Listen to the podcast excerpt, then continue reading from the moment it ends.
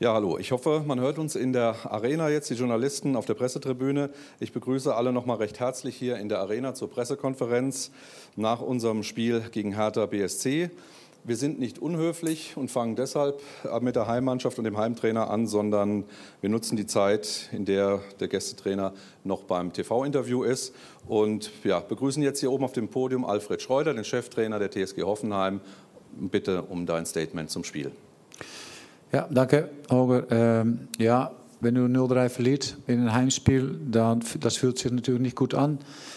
Ähm, auch gerade zu, zu den Jungs gesagt, es fühlt sich an so wie das Spiel, das erste Heimspiel gegen Gladbach, dass wir einfach das Spiel dominieren in großen Phasen.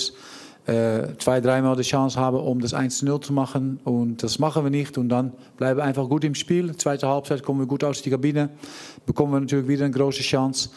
Und äh, geht nicht rein von Max. Äh, dann nach der 1-0, was sehr unglücklich war, die Aktion mit äh, Akpo, äh, sind wir ein paar Spieler gehen ra raus Spiel, sag mal, von der. Die hätten da Probleme mit. Ein paar andere Jungs bleiben sehr, sehr gut im Spiel. Und ähm, nach der 2-0 selbst, finde ich, danach kommen wir noch gut zurück. Versuchen wir mit die Auswechsels, Dennis und Jakob dabei, um etwas mehr Tempo nach vorne noch reinzubekommen, wat frische Spieler. Und dann haben wir noch ein paar Möglichkeiten und Chancen selbst auch, um das 2-1 zu machen. Das machen wir nicht.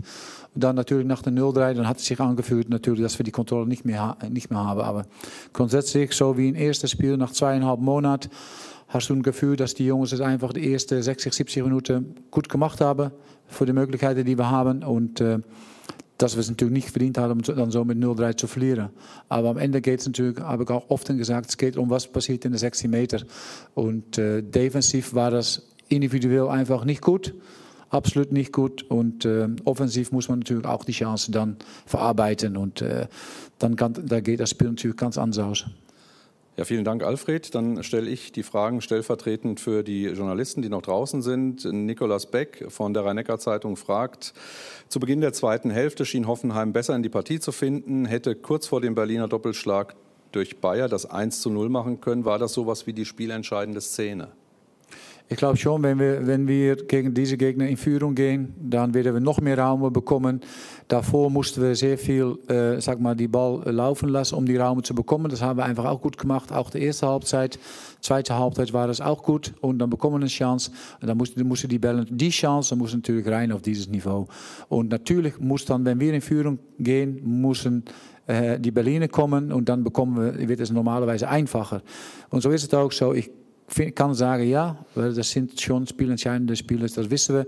Wenn wir gegen tiefe Gegner, äh, defensive Gegner nicht die erste 1-0 machen, dann wird es schwer. Dann machen wir weiter mit Michael Pfeiffer vom Kicker. Er fragt, äh, wo sieht Alfred Schreuder, wo siehst du jetzt die größere Baustelle personell in der Offensive oder formbedingt in der zentralen Verteidigung? Naja, glaube ich, glaube, das grootste Baustelle, glaube ich, ist, dass wir ein paar Topspielers vermissen. Mit Kramaric natürlich, äh, Dabur, die, äh, die dann gestern, vorgestern sein erstes Kind bekommen hat. Das ist schade, dass er heute dann nicht durch die Quarantäneregel nicht dabei sein kann. Und Adamian natürlich vermissen wir. Das sind schon drei natürlich für uns sehr, sehr gute und wichtige Spiele. Nach alles, was passiert ist. Äh, ich glaube, das, das ist für uns wichtigste, wichtigste Position, die wir jetzt vermissen. Eine Frage von Roland Zorn. Wo müssen Sie jetzt ansetzen, um die Mannschaft wieder griffiger hinzubekommen? Ich glaube, wir werden einfach so wie normal, äh, was, was normal auch während der Saison macht, das Spiel analysieren mit den Jungs. Schauen, wie weit wir in viele Phasen sind und auch einfach zeigen, waar, waar es natürlich wieder umgeht und was wir natürlich verbessern können. Aber die Tore, die wir bekommen, hat nichts zu tun mit, mit Taktik oder äh, äh, Konzentration von der ganzen Mannschaft. Äh, das ist, war auch nicht, dass es ein Konter war oder was dann auch. Und das ist einfach schade. Dann die letzte Frage, Heilbronner Stimme, Andreas Ulschläger. Die Heimmisere der TSG Hoffenheim geht weiter, auch ohne Stadion äh, oder Zuschauer im Stadion. War Ihre Mannschaft irgendwie mental blockiert, fragt er. Ich glaube, nach der 1-0 waren ein paar Jungs, die dann schon wackelen, das stimmt. Aber es waren auch ein paar andere Spieler, die einfach eine gute Partie gemacht haben. Wenn ich einfach schaue auf der Baumi, der Flow, der Poschi, die erstes Mal über links spielt, die es einfach gut gemacht hat an die Seite. Ja, und äh, Baumann, die natürlich auch gut, äh, äh, bis mit der 0-0 auch ein, zwei gute Bälle hat. So, das ist nicht, äh, für die ganze Mannschaft ist das so. Okay, das waren die Fragen an Alfred Schreuder. Dann bedanken wir uns bei dir und warten einen kurzen Moment. Dann müsste es hier oben weitergehen mit Bruno Labbadia, dem Gästecoach. Danke. Okay, okay dann geht es direkt weiter und ich darf alle Kollegen begrüßen jetzt zum Teil 2 der heutigen Pressekonferenz. Ähm, jetzt äh, mit unserem Cheftrainer von Hertha BSC, Bruno Labbadia. Nach seinem 13 0 Auswärtssieg zum Einstand. Bruno, darf ich dich vielleicht als allererstes äh, nach deiner Einschätzung zum Spiel fragen? Ja, ich glaube, dass wir heute eine sehr, sehr geschlossene Mannschaftsleistung gesehen haben. Das ist das, was wir uns vorgenommen haben. Ähm, wir haben unglaublich gut die, die Räume eng gemacht, äh, haben aus der Ordnung immer wieder versucht, den Gegner unter Druck zu setzen. Das ist natürlich nicht immer gelungen, keine Frage. Ähm, wir haben in der ersten Halbzeit, finde ich, schon sehr, sehr viele gute Möglichkeiten gehabt, die ich weiß gar nicht, ob die so rüberkommen, wie wir sie gesehen haben, aber wo ab und zu auch mal der letzte Pass gefehlt hat, die Sauberkeit gefehlt hat. Und trotzdem haben wir äh, die, die größeren Chancen gehabt als, als äh, Hoffenheim. Hoffenheim hat eine sehr, sehr gute Chance gehabt, wo wir ein bisschen Glück gehabt haben mit dieser Flanke auf den langen Pfosten. Aber ansonsten haben wir sehr, sehr gut verteidigt und wie ich eben schon sagte, waren wir auch in der ersten Halbzeit, was Chancenverhältnis betraf, äh, mehr auf unserer Seite. Und dann muss ich sagen, zweite Halbzeit haben wir genau da weitergemacht, haben so ein paar Stellschrauben noch äh, äh verändert, indem wir auch mehr Tiefe gefunden haben. Äh, das, daraus ist, ist dann auch das zweite Tor entstanden, dass Maxi Mittelstädt noch mehr in die Tiefen reingegangen ist. Er musste sich auch erst mal an die Position gewöhnen. Ja, und dann muss man sagen, das 1-0 war natürlich ein Brustlöser. Das haben wir gebraucht, keine Frage. Äh, und, und dass wir gleich das 2-0 hinterher äh, gesetzt haben, war, war ideal.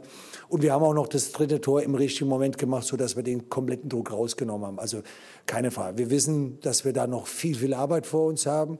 Aber das war ein super Start und den haben wir auch gebraucht. Also die Mannschaft vor allen Dingen. Das hat man einfach gemerkt, wenn man eben die Stimmung auch in der Mannschaft gesehen hat, in der Kabine, äh, war sie einfach happy. Ja? Weil man darf nicht vergessen, was alles in dieser Saison los war, ähm, wie viel Trainerwechsel, dann diese Corona-Zeit, die, die einfach auch für die Mannschaft noch mal schwieriger war als für viele andere Mannschaften mit zwei Wochen Quarantäne, mit nur einer Woche Training, äh, Mannschaftstraining. Äh, ich kann, nur, kann nur sagen, dass die Mannschaft äh, wirklich klasse mitgearbeitet hat in diesen fünf Wochen, gerade auch die ersten vier Wochen ohne Mannschaftstraining. Und ich glaube, dass man den Grundstock heute gesehen hat und das wird die Mannschaft mitnehmen. Aber wir haben, wie gesagt, noch viel Arbeit vor uns. Eine Frage von Alex Sata vom Sportinformationsdienst. Ähm, die Emotionen auf den Rängen haben gefehlt, aber wie sieht es mit Ihren Emotionen nach dem perfekten Einstand aus? Ja. Also in meinem Herz ist immer Emotion. Das glaube, das hat man auch gesehen, wie wir das 1-0 gemacht haben. Also das ist, wissen Sie, ähm, ich, ich mache mir das, äh, das Gefühl selber jetzt in dem Moment. Äh, das gehört einfach dazu. Das ist eigenartig, das kann ich ruhig sagen, wie ich heute auf den Platz gekommen bin. Puh, habe ich gedacht, das ist aber echt jetzt meine Nummer. Ne? Also das war echt eigenartig, auch Interviews zu führen aus, ab, von Abstand, aber auch keine Leute auf der Tribüne. Also das ist dann noch echt noch mal eine andere Nummer, auch wenn man sich top vorbereitet. Aber auch das habe ich noch mal vor dem Spiel gesagt, ja, dass wir äh, ganz wichtig, wie wir das an, angehen. Und was wir heute unbedingt haben wollten, waren, dass, dass wir von draußen sehr, sehr emotional äh, auch mitgegangen sind. Also ob die, das Trainerteam, aber vor Dingen auch die Spieler, die draußen saßen, dass die auch mit angefeuert haben. Und man hat einfach die Energie gespürt. Und das ist ganz wichtig, dass man sich selber auch in so einem Fall einfach die Energie gibt. Du hattest ja in der PK vor dem Spiel von einer Art Blindflug gesprochen. Deshalb mhm. fragt Roland Zorn von der Frankfurter Allgemeinen Zeitung, wie klar ist Ihre Sicht jetzt, nachdem die Hertha nach dem von Ihnen vermuteten Blindflug eine Punktlandung hingelegt hat? Ja. ja, ich bin aber nicht so vermessen, dass ich jetzt sage, weil wir jetzt einen 3-0-Sieg eingefahren haben, dass alles klasse ist. Also wir haben, wie ich eben schon sagte, extrem viel vor uns. Aber machen wir uns auch nichts vor. Wir, wir stecken im Abstiegskampf und, und haben heute einen Dreier eingefahren der enorm wichtig ist. Gerade wenn man sich unser ganzes Programm anguckt, ja, war das ein unfassbar wichtiger Dreier. Für mich auch ein Brustlöser für die Mannschaft. Und wir werden so weiterarbeiten. Ne? Also wir werden, äh, glaube, wenn die Mannschaft bereit ist, genau das wieder weiterzumachen, äh, dann, dann werden wir äh, noch mehr Erfolg haben können. Aber Fakt ist, wir kennen die Liga, wenn da ein paar Sachen nicht laufen. Und wir wissen natürlich auch, wenn heute mal irgendwas schiefgelaufen wäre, dann weiß man auch nicht, wie es mit unserem Nervenkostüm. Also das sind einfach Entwicklungen, die wir noch nehmen müssen. Äh, deswegen ist, ist der, der Sieg war, war wichtig, nicht mehr, aber auch nicht weniger. Ne? Und deswegen nehmen wir den Top mit und wissen aber, dass wir noch in den nächsten Wochen sehr, sehr viel tun müssen.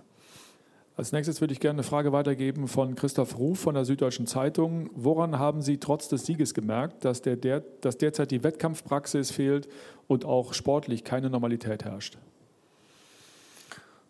Ja gut, das Ganze drumherum hat nichts mit Normalität zu tun. Also das Ganze, äh, wie wir das angehen müssen. Also wenn man alleine gesehen hat, äh, wie wir in der ganzen Woche auch wieder, aber auch in den ganzen Wochen äh, arbeiten, hat das ja nichts mit Normalität. Also ich habe noch nie in meinem Leben vier Wochen mit einer neuen Mannschaft kein Mannschaftstraining gemacht. Äh, also das ist ja schon alleine skurril. Ja, und dann machst du eine Woche Mannschaftstraining und spielst nach neun oder beziehungsweise zehn Wochen äh, stehst du dann direkt nach einer Woche Mannschaftstraining auf dem Platz. Also wenn das nicht äh, ungewöhnlich ist, überhaupt keine Frage. Aber nochmal, ich versuche einfach mehr in Lösungen zu denken als in, in Schwierigkeiten. Und, und, die Lösung ist momentan einfach, wir tun uns allen ge gefallen, wenn wir das hinbekommen. Wir sind, auch das habe ich der Mannschaft gesagt, alle gucken auf uns. Das nehme ich gar nicht als Bürde. Im Gegenteil, das nehme ich als Riesenherausforderung und die Möglichkeit, uns zu zeigen, uns zu beweisen vor der ganzen Welt. Und äh, ich äh, hoffe, dass, dass der Spieltag äh, top zu Ende geht, sodass wir ähm, ja, einfach ein gutes Bild abgegeben haben.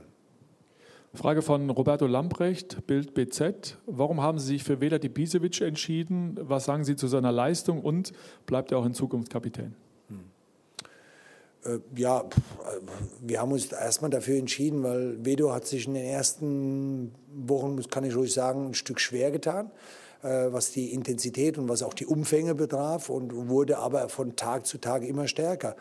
Und ähm, wir haben uns für ihn entschieden, nie, also nicht gegen Christoph, äh, äh, sondern für ihn, weil er, wir haben einfach die Situation gesehen, wir haben die Spiele auch drumherum gesehen und wir haben einfach jemand gebraucht, der die Mannschaft so ein bisschen führt. Und da ist Wedert einfach gut. Wir hatten einen Plan gehabt, wo der Wedert im Grunde der ideale Spieler für die Situation war.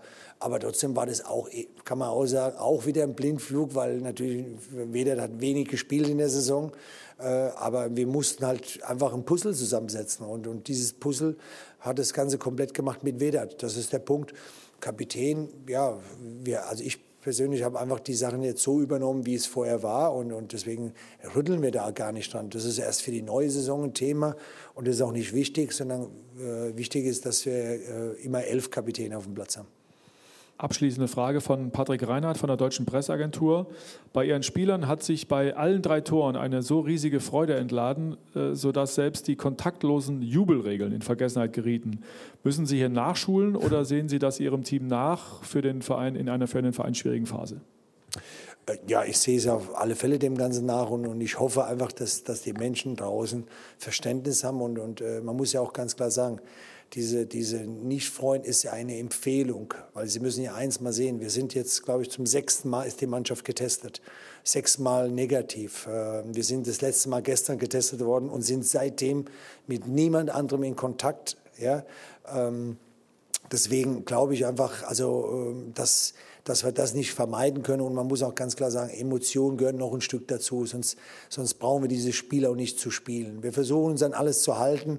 Äh, ich glaube, das ist ganz wichtig. Aber das ist natürlich schwer, den Spielern vorher zu sagen, hey, pass auf, ihr dürft euch nicht freuen. Und, und gerade in unserer Situation, wo da unheimlicher Druck drauf war, einfach durch diese Geschehnisse in den vergangenen Monaten, äh, ähm, war das ein Brustlöser. Und ich glaube, das, das ist dann einfach schwierig. Und da, da hoffe ich, dass die Menschen uns dem, dem, dem Ganzen auch ein bisschen äh, ja, einfach Verständnis zeigen. Ich glaube, äh, das ist ganz wichtig.